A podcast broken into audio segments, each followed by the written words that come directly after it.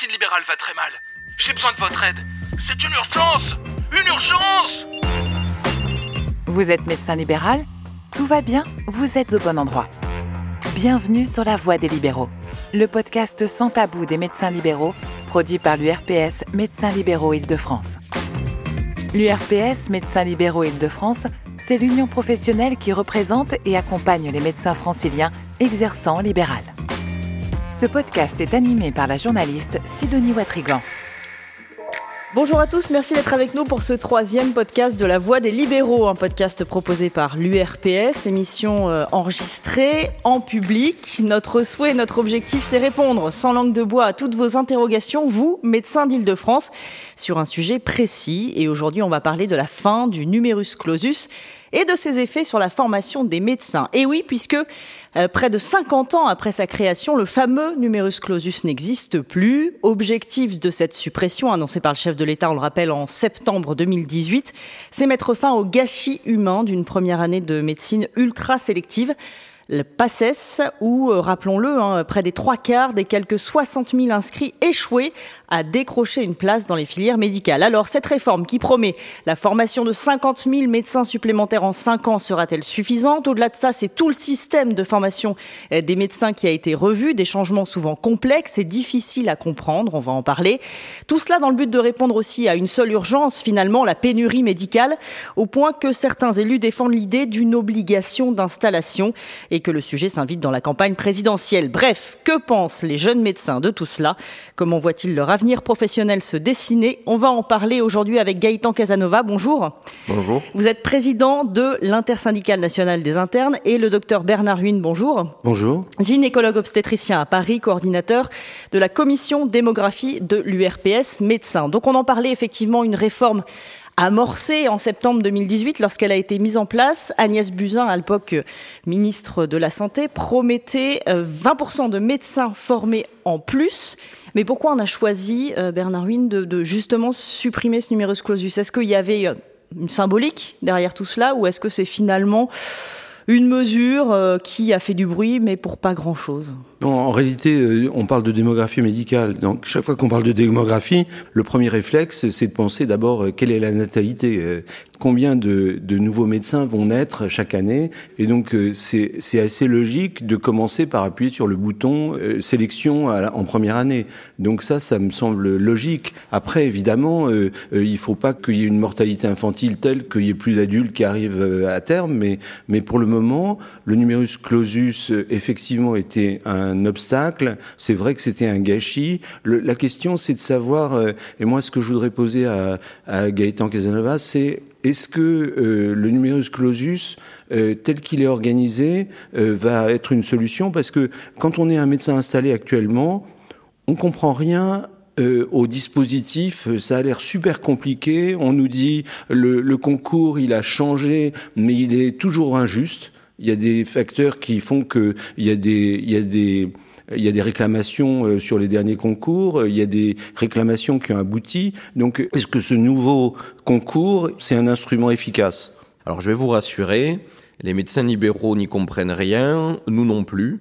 Pas être trop critique, mais ça fait partie de ces usines à gaz dont on a le talent en France, et ça, c'est vraiment un secret de fabrication euh, qu'on se réserve.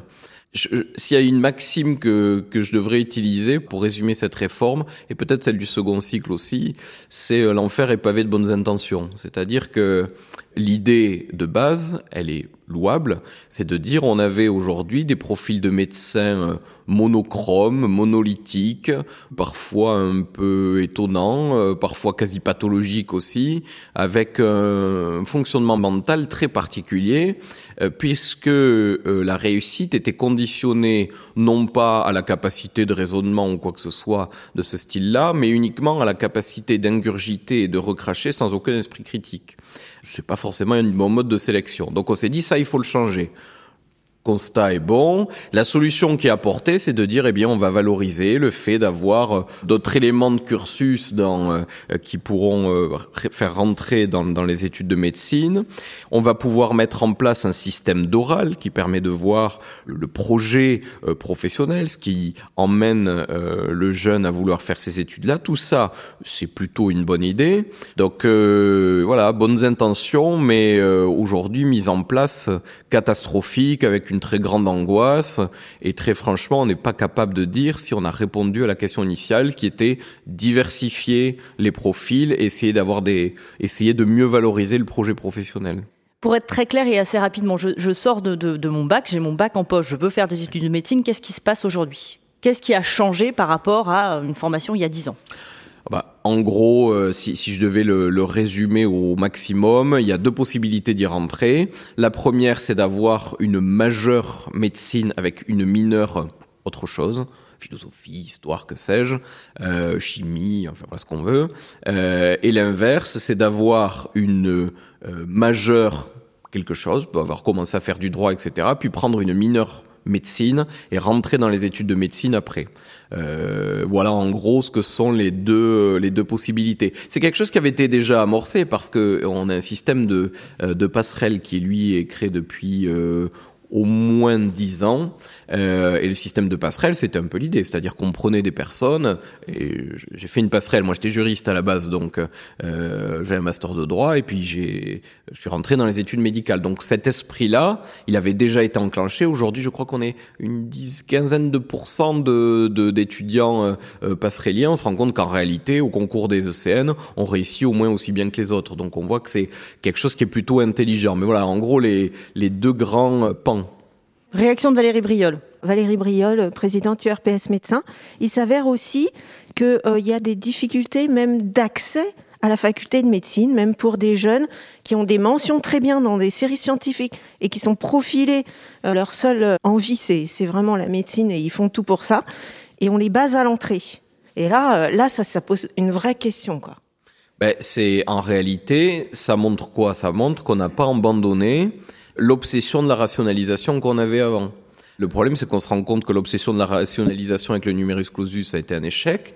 Et en général, à chaque fois qu'on est dans, dans cette idée qu'on va être capable de maîtriser l'ensemble des facteurs, ben en fait, on n'y arrive pas, parce a tout un tas de choses qui nous échappent. Donc là, de la même façon, on dit on va être capable de prendre tel et tel profil et tout. Donc on a une espèce de plan savant, et on se rend compte que l'exécution, elle, elle est euh, beaucoup plus freestyle, comme on dit. Et donc, ça apporte des, des conséquences et des situations aberrantes, comme vous le citez. En tout cas, ça, fait réagir, ça a fait réagir hein, les, médecins en amont euh, de cet enregistrement là sur la, plateforme. Euh, une réaction, vous allez voir, de, Michel, médecin parisien. Je suis médecin âgé de 62 ans. Depuis le début de ma carrière, cette nouvelle, la suppression du numerus clausus, est sans doute la pire, la pire nouvelle que j'ai entendue concernant notre profession nous sommes en train de brader la médecine. Brader. C'est la médecine low cost. On ouvre les portes. Il n'y a pas de sélection. C'est tout simplement ahurissant. Je suis abasourdi. Réaction Gaëtan Casanova. Ma réaction, c'est de dire que j'ai un peu traîné mes guêtres dans les hôpitaux et que si le numerus clausus était une garantie de qualité de la formation des médecins en France, ça se saurait. Donc très franchement, euh, non, je veux dire, euh, j'ai pu voir euh, suffisamment de fois que le numerus clausus n'était pas du tout une garantie de la qualité de la formation, que l'hypersélection, ça avait créé aussi des médecins, et ça il suffit de parler aux patients pour le savoir, totalement inhumains, imperméables au moindre sentiment humain.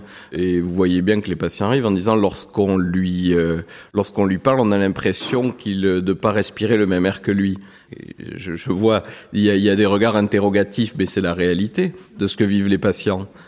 Alors, est-ce que le numerus clausus a, a, a, sélectionné ce genre de profil? Je sais pas trop. Ce qui est certain, c'est que le numerus clausus, c'est un mode de régulation démographique. En fait, je pense, et même je suis certain, qu'on peut être hyper exigeant, hyper exigeant en ayant un autre système que le numerus clausus. C'est-à-dire que supprimer le numerus clausus, ça veut pas dire tout le monde peut rentrer ou tout le monde fait n'importe comment. En réalité, pas du tout. L'idée, et c'est ça qui, qui serait intelligent, c'est pas ce qui est fait, mais c'est de dire bon, on va utiliser des critères qui sont des critères durs, qui peuvent être des critères scientifiques, etc., mais des critères pertinents. Mon Dieu, je veux dire, la médecine, la biologie, les sciences sont suffisamment larges pour pouvoir sélectionner de façon très dure, avec tout un tas de connaissances extrêmement pertinentes. Je veux dire, on a l'embarras du choix. Bernard Oui, effectivement, je pense que l'étape qui a été manquée, euh, c'est l'étape de consensus philosophique en réalité, parce que il y a plusieurs manières de sélectionner. On peut faire euh, du patinage artistique ou du marathon. Donc au marathon, tout le monde démarre euh, en même temps, et puis les meilleurs arrivent. donc c'est un, un, mode patinage artistique, euh, il y en a que cinq qui concourent à la fin. Donc, euh, donc l'étape euh, consensus philosophique sur la manière de sélectionner les médecins, ça n'a pas été fait. Ça a été fait dans un bureau au ministère de la Santé. ils étaient peut-être trois, quatre, cinq qui avaient jamais vu de malade. et puis voilà, et, c'est ça le, défaut du, problème. Une réaction? Je suis médecin généraliste et j'ai donc depuis 20 ans deux internes par an dans mon cabinet et je m'inscris complètement en faux pour ce que vous dites. C'est-à-dire que la sélection était probablement pas appropriée et je partage ton point de vue euh, sur la consensus philosophique, mais on a sélectionné l'élite de la France et ils font de très bons médecins. Le problème, c'était d'adapter euh, l'offre et la demande. C'est pas un problème territorial, c'est un problème de temps médical. C'est-à-dire que le temps médical est quelque chose qui est devenu euh, une consultation en ville, c'est quelque chose compliqué, on vous demande trois choses en même temps, et donc il faut effectivement avoir plus de temps médical et une organisation, une gestion du temps médical complètement différente. Les spécialistes de ce côté-là ont été plus malins que nous. J'étais, oui, oui, j'étais un peu provoquant. Ce que je veux dire par là, c'est que ça n'était pas une garantie d'excellence. Dieu merci, on soigne bien en France, mais je suis certain qu'avec un autre mode de sélection, on soignerait tout aussi bien. C'était plutôt l'idée de dire que le numerus clausus n'était pas la garantie euh, de la qualité, tout simplement. Mais après, on a évidemment qu'on a une, médecine de qualité. Là où, où je vous rejoins totalement, euh, et au final, c'est ce qui m'intéresse au moins autant, comme vous le dites, c'est la question du, du temps médical. Alors ça, c'est un c'est un serpent de, de, de, de, mer qui revient assez souvent, mais pour des bonnes raisons. C'est-à-dire que n'importe quel interne, notamment dans les structures hospitalières, où là, c'est peut-être la, la, la, la, la, caricature la plus kafkaïenne de, de ce qu'on peut faire, eh ben on se rend compte qu'un interne peut passer 30, 40, voire même 50% de son temps à faire des choses qui n'ont strictement rien à voir avec la médecine. Donc je suis d'accord avec vous. C'est-à-dire que je, je donne toujours cette image un peu caricaturale, mais qui est, qui est intéressante. Je dis un médecin qui fait de la médecine à 50%, un demi-médecin. Pas parce qu'il est à moitié compétent, mais c'est parce qu'en fait, la moitié du temps, eh ben, il peut pas faire de médecine. Et donc, si on a un problème de nombre, eh ben, pourquoi ne pas se dire deux choses? Un, éviter qu'il y ait des départs. On parle des fameux 18% des étudiants qui arrêtent médecine. Et la deuxième chose, c'est se dire, est-ce qu'on peut pas leur permettre de faire plus de médecine parce que c'est le temps où ils seront disponibles pour les patients bah, qui va être utile pour les prendre en charge. Donc les, les enjeux, ils sont là, effectivement. Moi, je pense qu'ils sont plus là que le numerus clausus. Le numerus clausus, c'est une chose et on l'a fait. On a un peu euh, ouvert tout ça, mais effectivement, il y a des questions beaucoup plus structurelles à se poser, qui sont plus difficiles d'ailleurs, je pense, politiquement. À Oui, mais c'est ça. Donc le politique a tranché. Il préfère augmenter la démographie médicale plutôt que de redonner du temps médical, si j'ai bien compris. Hein. Je pense qu'il voudrait, il voudrait bien les deux. Euh, le problème, c'est que les, par exemple, les, étudiants en médecine, ils sont effectivement formatés par leur activité hospitalière, et, et à l'hôpital, un interne, ça coûte moins cher qu'une secrétaire médicale. Donc, euh, donc c'est simple. Donc on, leur fait, on leur fait faire 50% de temps de secrétariat parce que euh, ça coûte moins cher finalement. Et donc le problème, c'est que il faudrait effectivement qu'on soit formaté quand on est médecin à faire le plus de médecine possible et ensuite on, on accepterait moins bien de faire autant de paperasse euh, quand on est installé ou quand on est PUPH. Il y a pas mal de questions aussi autour de, de, de la, la, formation. Donc, comment former ces nouveaux médecins? Comment les accueillir? Puisqu'il y en aura plus, puisque là, on s'adresse quand même à des médecins en exercice qui sont aussi formateurs. Et il se pose pas mal de questions là-dessus. Euh, on va écouter euh, le docteur euh, Saada, qui a une, une question effectivement sur la qualité de la formation à venir. Bonjour. Je pense que la fin du numerus clausus est un leurre et non une lueur d'espoir. Effectivement, déjà actuellement, nous n'avons pas assez de terrains de stage pour les former. Donc, comment allons-nous former. Cette arrivée massive d'étudiants dans nos terrains de stage. Ces étudiants auront-ils une formation efficace? Auront-ils une formation fiable? Auront-ils une formation efficiente? Je n'en suis pas du tout certain. Donc il y a une question sur les capacités aussi euh, d'accueil, hein, que ce soit à la fois effectivement dans les hôpitaux, même sur le terrain par, les médecins euh, généralistes. Euh, comment peut-on accueillir déjà dans des euh, centres hospitaliers un peu saturés de nouveaux internes ou même de nouveaux stagiaires au sein des cabinets dans la formation d'un médecin, il y a une dimension universitaire qu'il faut euh, garder et sacraliser, mais aussi la formation de médecin, c'est une formation euh, de compagnonnage qui nécessite pas forcément cette obsession comme peuvent l'avoir un certain nombre d'universitaires, que tout passe systématiquement par la case CHU, universitaire, etc. Ce qui est sûr, c'est que si on raisonne comme ça, on ne résoudra pas le problème. En réalité, des terrains de stage, il y en a un peu partout. Il y en a en médecine libérale, il y en a euh, dans le secteur privé, dans le secteur privé non lucratif, enfin ça représente à peu près toutes les possibilités d'exercice euh, qui s'ouvrent aux médecins. C'est une bonne chose parce que euh, après tout, on se forme à un métier, donc découvrir les modes d'exercice professionnel qu'on va réaliser, ben c'est important. Ça fait, enfin, je veux dire, il n'y a rien d'exceptionnel là-dedans. Mais c'est vrai que dans les CHU, il y a une espèce, si vous voulez, d'alignement des étoiles un peu un peu étonnant.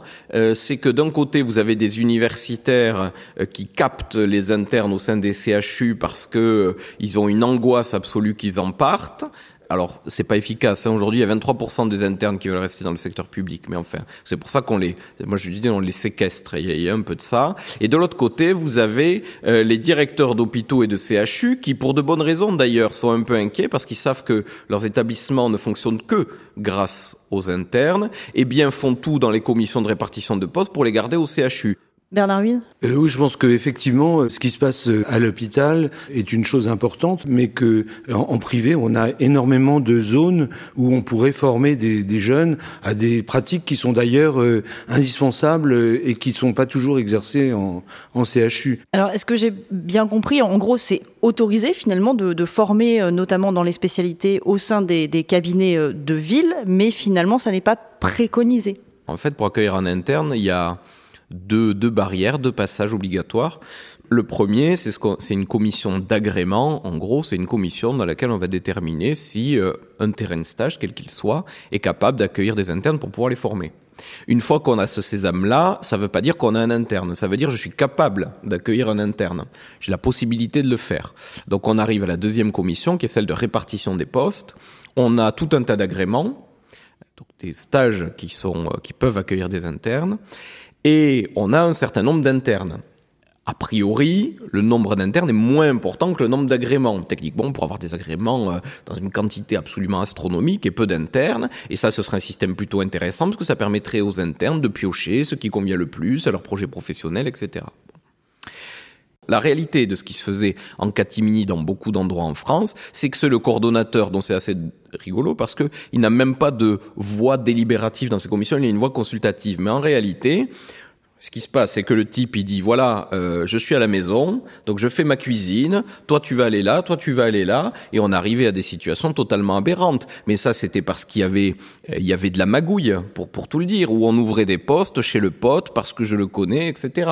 Aujourd'hui, c'était ça. Dieu merci, avec les changements réglementaires, ça va changer, et ça va sacrément changer. Donc ce qui va se passer, probablement, c'est que enfin, on va voir des commissions qui se réunissent normalement, qui répondent à la fois aux exigences de formation, et à la fois au projet professionnel des internes. Donc ça, ça va permettre à des agréments de s'ouvrir dans le secteur libéral, euh, dans les cliniques, dans le privé non lucratif, dans les hôpitaux périphériques.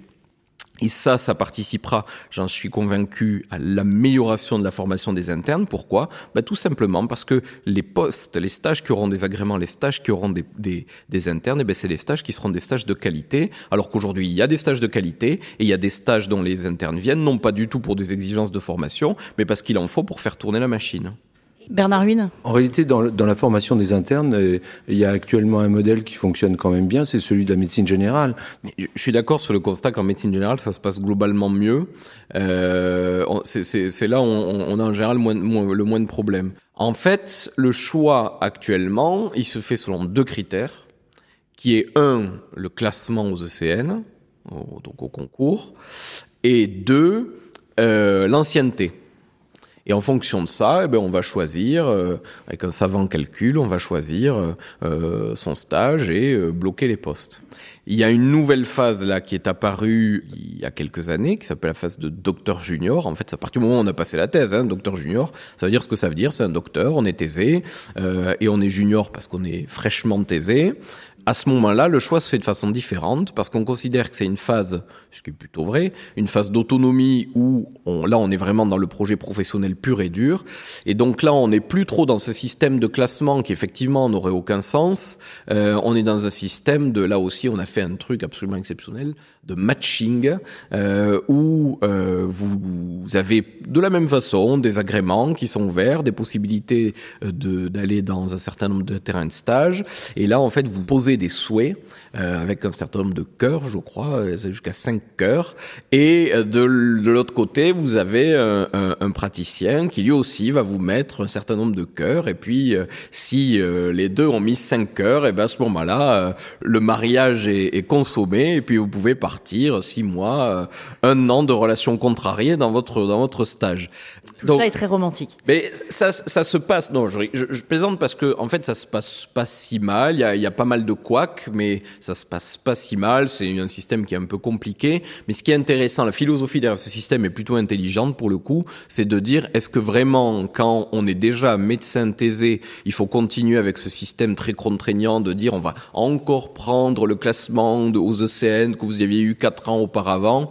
C'était c'était c'était pas très adapté, c'était pas très adapté. Et ça permet aussi, et ça aussi c'est très important, d'ouvrir beaucoup plus largement les agréments. C'est-à-dire que dans la philosophie, vous pouvez aller voir n'importe quel praticien euh, en disant voilà, euh, moi je, je veux euh, faire mon, mon année de docteur junior avec vous. Est-ce que c'est possible? La personne demande l'agrément. C'est des agréments qui sont allégés puisque vous êtes beaucoup plus autonome. Et ensuite vous pouvez prendre le poste. C'est plutôt intelligent. Ça va peut-être permettre aux, étudiants en médecine de réfléchir différemment, de réfléchir en se disant pas il faut que je fasse le meilleur score au concours, mais il faut que j'ai évidemment la meilleure note au concours pour pouvoir faire la spécialité que je veux, mais d'abord se poser une question, c'est qu'est-ce que je veux faire réellement comme spécialité? Aujourd'hui, on est énormément à se déterminer un peu au dernier moment. Combien de fois on a vu des internes au moment du choix en disant qu'est-ce que je fais, qu'est-ce que je fais, vraiment quelques minutes avant. Il y a plein, plein, plein, plein de choix qui se font un peu comme ça ou avec beaucoup d'hésitation. Donc ça, ça permet d'intégrer une question qui est de dire, lorsque je me forme,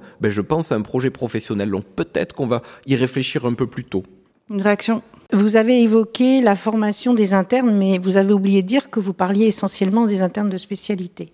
Il faut quand même pas cracher sur les universitaires. Si on est universitaire, c'est qu'on veut faire de l'enseignement. Le problème, c'est que la médecine générale a un petit quota de médecins euh, euh, enseignants, mais que ça ne recouvre pas ni les besoins, ni l'équité entre les universitaires qui ont quand même un souverain mépris pour leurs collègues euh, enseignants de médecine générale et qui sont cantonnés au troisième cycle en réalité. Le problème, c'est de former quand même plus de la moitié des, des gens à faire un métier qui n'est absolument pas connu des gens qui l'enseignent pendant six ans.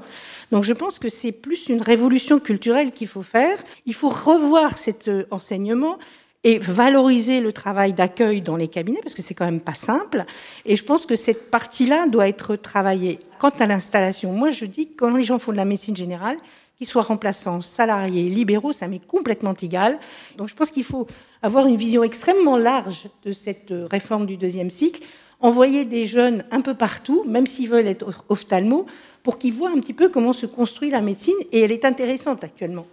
Donc j'ai déjà un élément de réponse à une question que je n'ai pas encore posée, mais il faut que je la pose sur la question de l'obligation de l'installation, puisque le député euh, Garot a, déposé une proposition de loi il y a, quelques ans là-dessus, s'est fait débouter à l'Assemblée. Certes, mais quand même, c'est un sujet qui s'est invité et qui s'invite dans le débat public.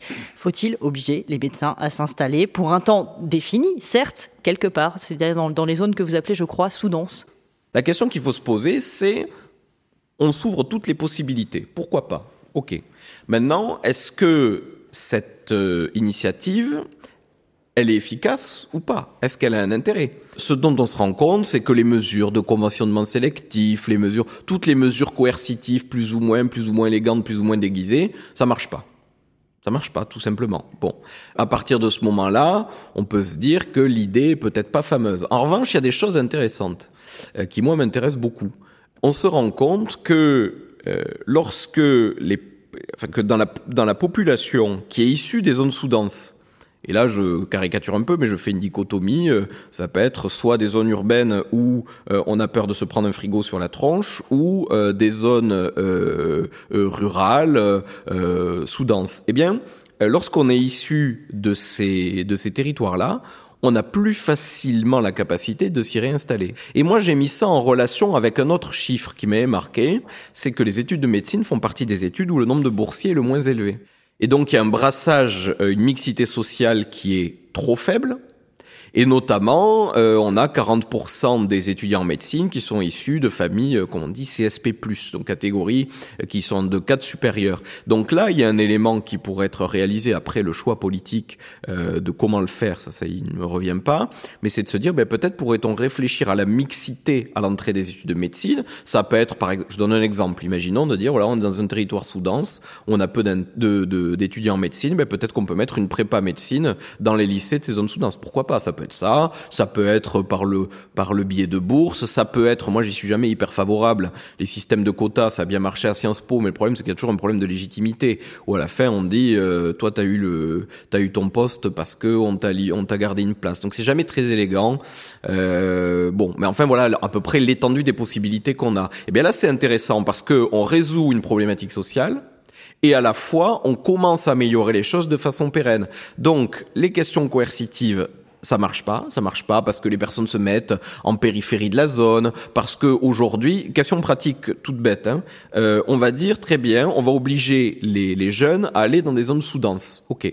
Euh, on sait ce qu'est une zone sous-dense, mais la question c'est est-ce qu'on va déshabiller Pierre pour habiller Paul en disant mais est-ce qu'on va le mettre dans une zone très très sous-dense, encore moins sous-dense Donc il y a une vraie question opérationnelle à réaliser. Et puis la toute dernière question qui moi m'embête beaucoup, je suis assez euh, attaché à, à, l'égalité euh, républicaine et je me dis si la personne, si le praticien ne veut vraiment pas s'installer dans ce territoire, les deux ans, il va les faire parce qu'il n'a pas le choix, et puis il va se barrer. Donc ça veut dire qu'on sacralise, on institutionnalise le fait que dans certains territoires, vous pouvez être sûr que la tête du médecin, elle va changer régulièrement. Donc ça me paraît pas si élégant que ça, c'est du bricolage. Alors certains diront c'est mieux que rien, mais moi je considère que c'est insuffisant.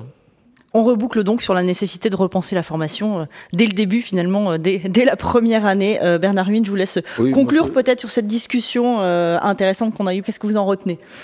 Ce que j'en retiens, c'est que il faut écouter les gens qui savent, qui exercent. Euh, il faut euh, redonner de l'attractivité euh, aux zones qu'on veut remplir de, de médecins, que ce soit l'hôpital ou en, zone sous-dense entre guillemets dans les territoires de l'Île-de-France. Je pense que l'idée qu'il y ait une sorte de gesticulation politique périodique de il faut contraindre les médecins, c'est une absurdité. une absurdité quand on met des, des petits animaux très intelligents intelligents dans une cage, euh, et ben ils finissent toujours par sortir. Donc c'est ce qui se passe. Et, donc ce qu'il faut, c'est leur donner plein à manger, euh, du confort. Ils restent dans la cage. Voilà, c'est c'est quand même euh, assez basique hein, au point de vue au point de vue comportemental. Donc je pense qu'il faut effectivement que les jeunes médecins, n'y ait pas ce gâchis d'énergie en première année. Ça c'est une chose importante. Il faut qu'il y ait une transparence dans les choix parce que on nous dit les ECN vont être remplacés par un concours. alors il y a plein de facteurs et puis à un moment on dit mais comment vous faites pour euh, pour que tous ces facteurs euh, euh, coexistent? Ah bah il y aura un algorithme. Donc c'est vraiment une connerie absolue ça. Hein. Donc ça veut dire c'est l'ordinateur qui va choisir d'une façon opaque où les gens vont faire leur travail et quelle spécialité ils vont faire. Ça ce sont des choses qui sont qui dépassent l'entendement. Donc je pense un peu de logique, revenir à des trucs qui sont rationnels, et puis aussi penser aux malades. Les malades, euh, ils ont besoin de bons médecins euh, pas trop loin, mais en même temps, ils ont besoin de se déplacer éventuellement euh, s'il y a un bon médecin qui a une activité plus plus rare, qui est un peu plus loin. Donc il y a une question de, de structuration assez basique. Et je pense que nous, à l'URPS, on a cette notion qu'il faut aider les gens à être heureux pour que pour qu'ils aient envie d'être médecins dans, dans les endroits où on en a besoin d'eux. Et puis aussi, euh, il faut vraiment prendre le problème à bras le corps immédiatement avec la participation de tout le monde, parce que la maison brûle quand même. Merci, merci à tous les deux, Bernard Ruin, Gaëtan Casanova, euh, pour cette riche discussion. Merci à tous. On se donne euh, rendez-vous donc le mois prochain pour un nouvel épisode de La Voix des libéraux, avec une question quel modèle économique pour la médecine libérale en Ile-de-France On sera notamment avec la directrice de l'Agence régionale de santé d'Île-de-France, Amélie Verdier. N'hésitez pas à lui poser toutes vos questions. À très bientôt.